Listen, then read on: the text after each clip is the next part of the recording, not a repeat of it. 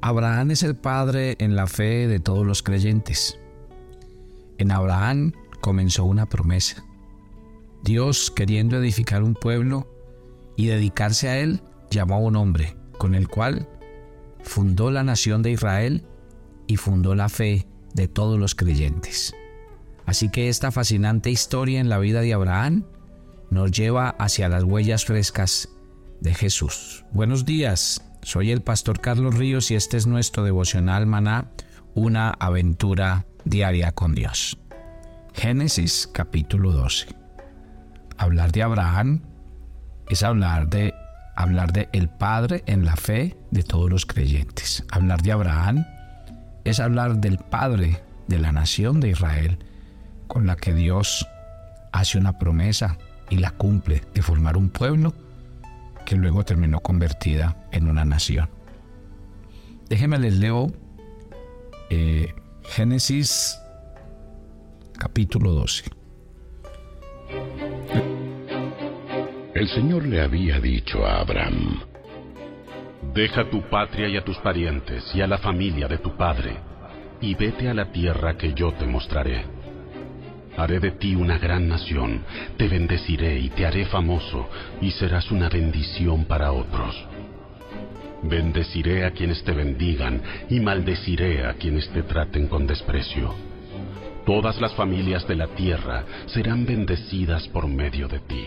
Imagínense que, qué palabras de parte de Dios, sobre todo, qué promesa tan completa. Es bueno entender el contexto Dios le está hablando a un hombre pagano, a un hombre que no conocía a Dios.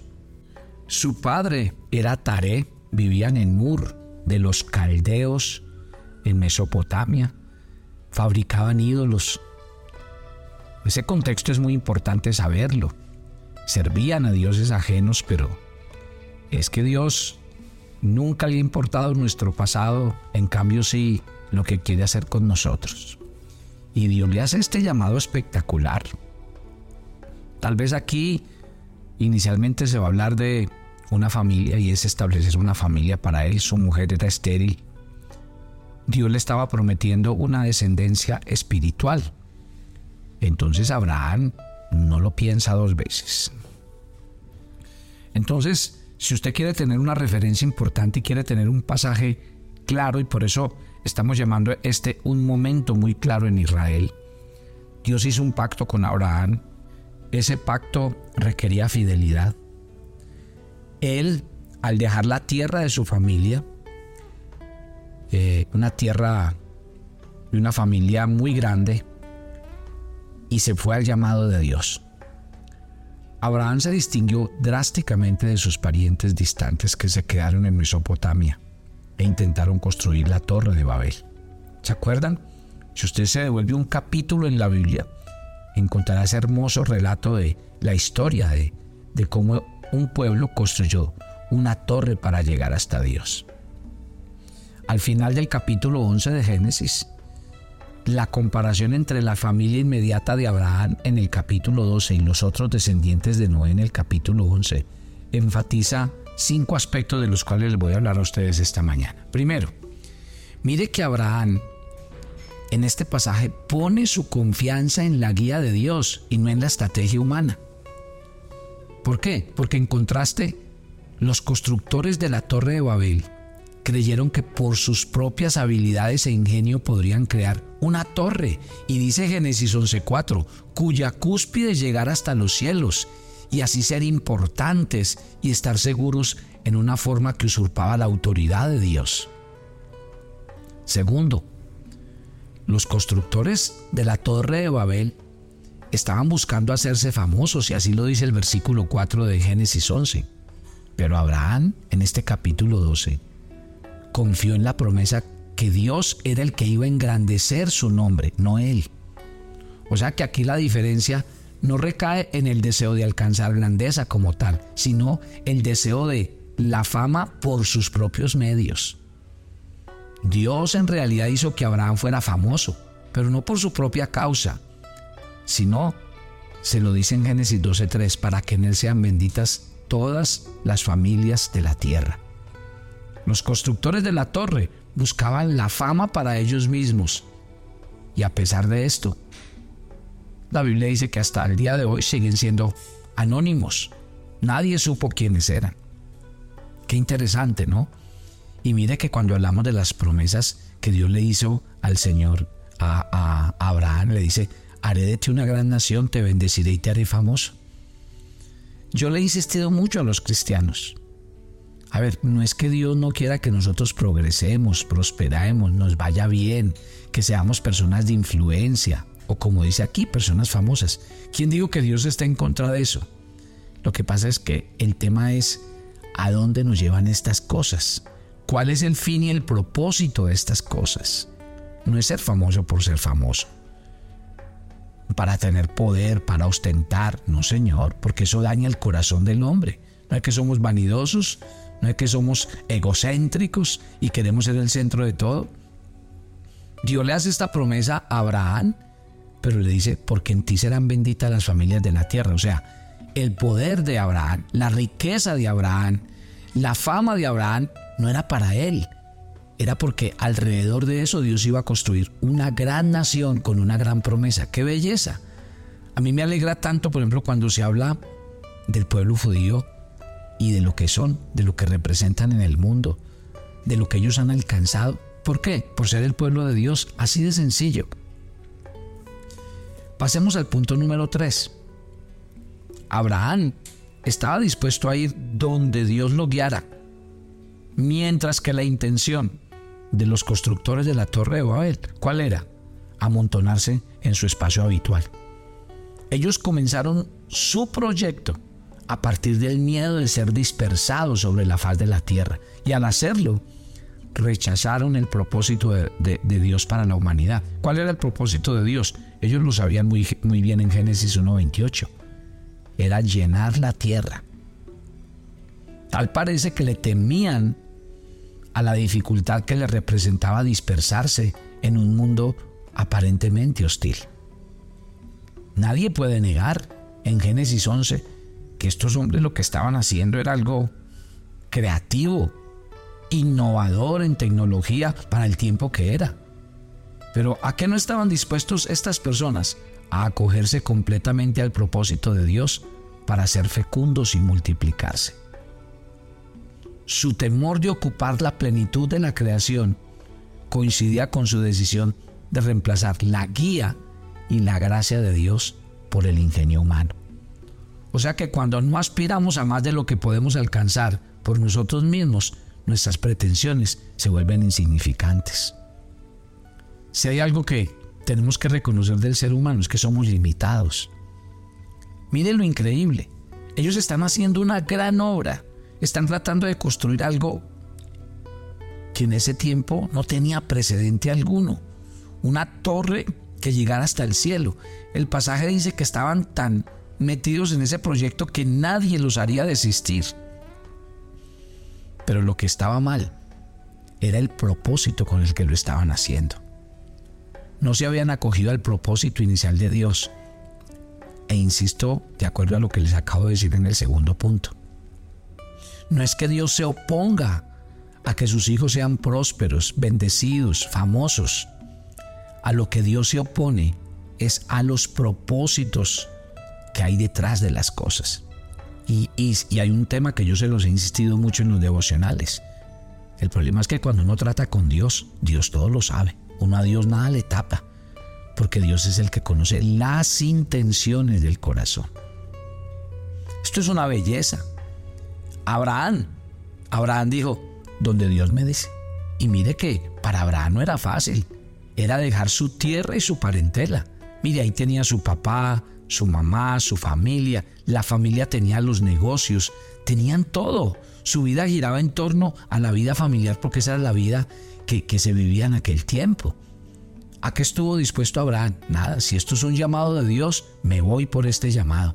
Y que ese llamado implica salir, dejar, abandonar y empezar nuevas cosas sin saber ni siquiera qué va a pasar. Mi querida familia, póngale cuidado a este segundo momento en esta serie. ¿Cuántos de nosotros tenemos un llamado de Dios?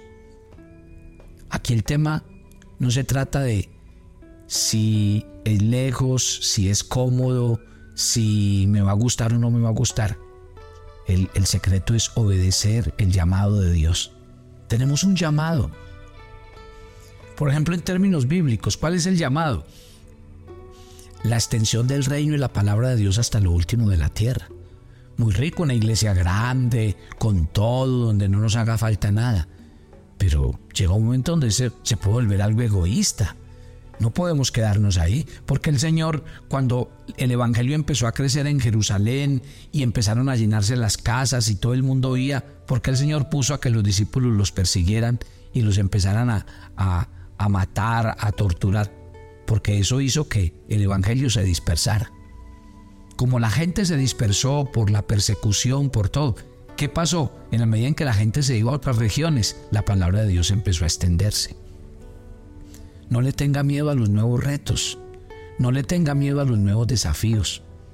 Porque de nada sirve estar haciendo una torre como la de Babel que descresta todo el mundo, que está llena de innovación, de tecnología y de buenos propósitos cuando no está cumpliendo el plan de Dios.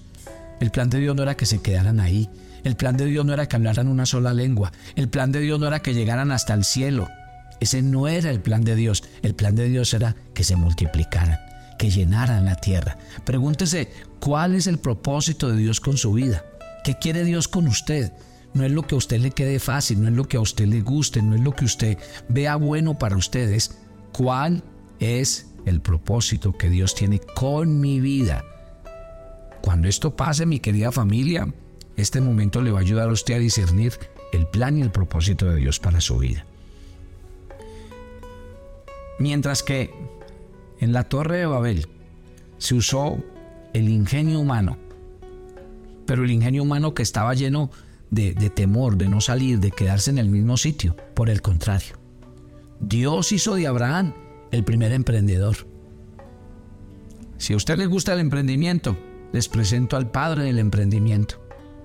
Uno que siempre estaba avanzando hacia nuevas tareas en diferentes lugares. Dios llamó a Abraham a salir de la ciudad de Arán hacia la tierra de Canaán, en la que nunca se estableció en un lugar fijo.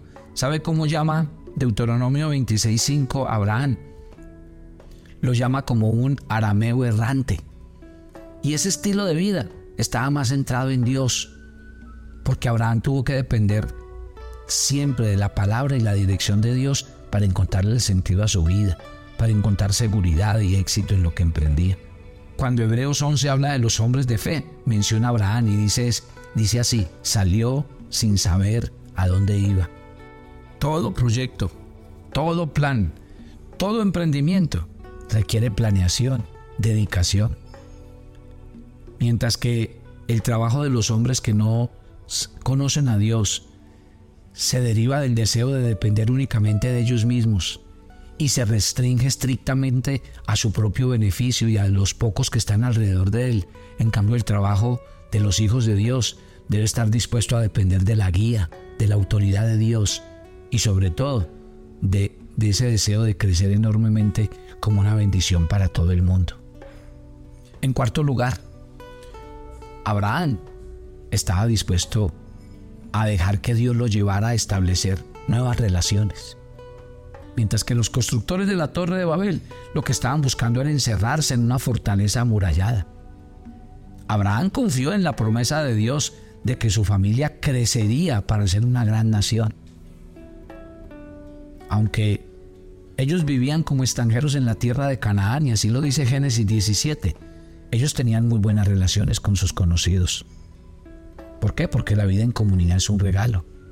Y de este modo emerge otro tema clave y es el diseño de Dios es que las personas aprendamos cada día a trabajar en equipo, a tener muy buenas relaciones. Por último, Abraham fue bendecido con la paciencia de tener una visión a largo plazo. Las promesas de Dios se cumplirían en el tiempo de la descendencia de Abraham, no durante su vida, y eso téngalo en cuenta hoy. El apóstol Pablo interpretó que la descendencia de Abraham era Jesús. Así lo dice él en Gálatas 3, 19 y 20. Lo que significa que es que la fecha de pago no iba a ser ni hoy ni mañana, sino en el tiempo. Y así lo tenemos que entender nosotros. De hecho, la gran promesa que Dios le hizo a Abraham no se cumple sino hasta el regreso de Cristo. O sea que el progreso no se puede medir adecuadamente aquí en la tierra, porque muchas de las cosas las tenemos que pensar siempre en la eternidad de Dios. En este momento, hablando de este momento en la tierra de Israel, déjeme concluyo y hago una oración. Dios le prometió a Abraham fama, fecundidad, buenas relaciones. Y con esto quiso decir que él y su familia bendecirían al mundo entero y en su momento serían bendecidos más allá de lo que podían imaginar. A diferencia de otros, Abraham reconoció que esforzarse por alcanzar tales cosas por sí mismo sería inútil o hasta algo peor. Y en vez de eso, confió en Dios. Dependió de su gloria, de su provisión cada día. Ore conmigo esta mañana. Dios le prometió a Abraham algo muy grande. Dios le prometió una nueva tierra a la familia de Abraham. Y en el tiempo vemos cómo este Dios de la Biblia empieza a tratar, a sanar y a llenar de sueños y visiones esta promesa de que una familia terminaría convertida en un pueblo y en una gran nación. Piensa en esta mañana cuál es el llamado que Dios tiene para tu vida. Y piensa en esta mañana sobre todo la comparación con la que hemos trabajado. Mire lo que pasó en el capítulo 11 de Génesis. Mire la figura de la torre de Babel y mire la vida de Abraham.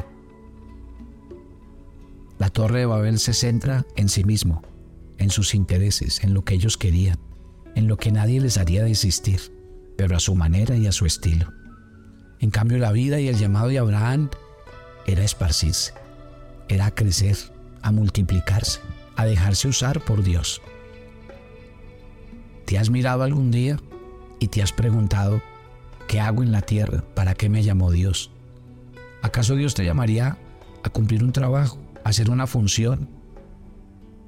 ¿No será que Dios tiene un llamado y un propósito y no lo has descubierto? Piensa esta mañana.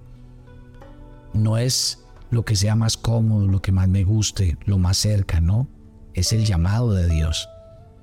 Y como iglesia siempre pensemos esto, el llamado es hasta lo último de la tierra.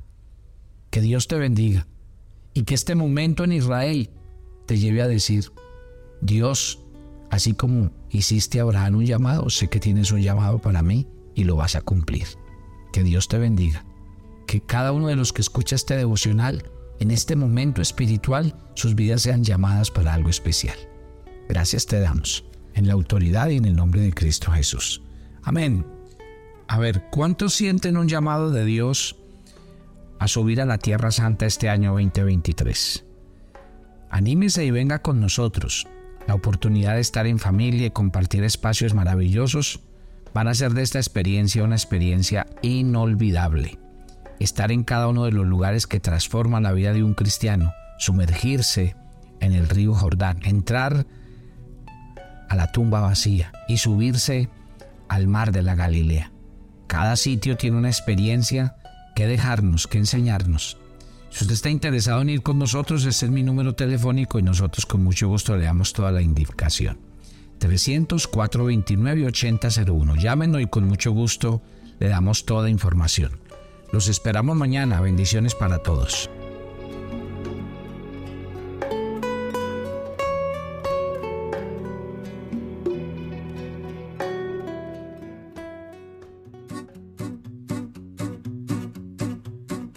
Los llevaremos en una travesía de 15 días por los países de Turquía e Israel. Visitaremos Estambul, Capadocia y nuestra amada Jerusalén. Estaremos en las regiones de la Galilea, el Mar Muerto y Jericó.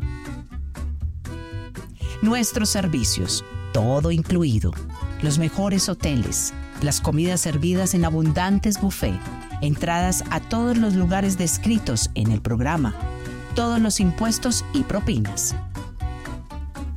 Pero por sobre todo, un grupo de peregrinos donde usted nunca se sentirá solo. Siempre contará con un equipo de personas para atenderle. ¿Qué espera? Únase a nuestro grupo y conviértase en un peregrino a la Tierra Santa. Te invitamos a seguir las huellas frescas de Jesús.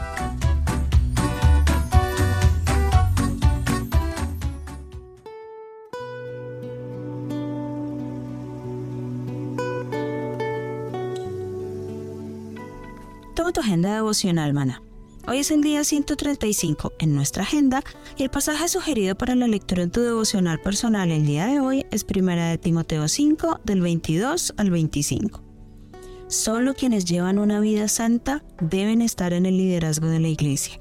Así que ora por tu iglesia para que Dios confirme a quienes sirven como líderes. Te invitamos ahora que respondan las preguntas que encuentras en tu agenda que te llevarán a conocer cada vez más a Dios y crecer en tu vida espiritual. Y para confirmar tus respuestas, visita nuestra cuenta de Facebook Devocional Maná o nuestra página web devocionalmaná.com.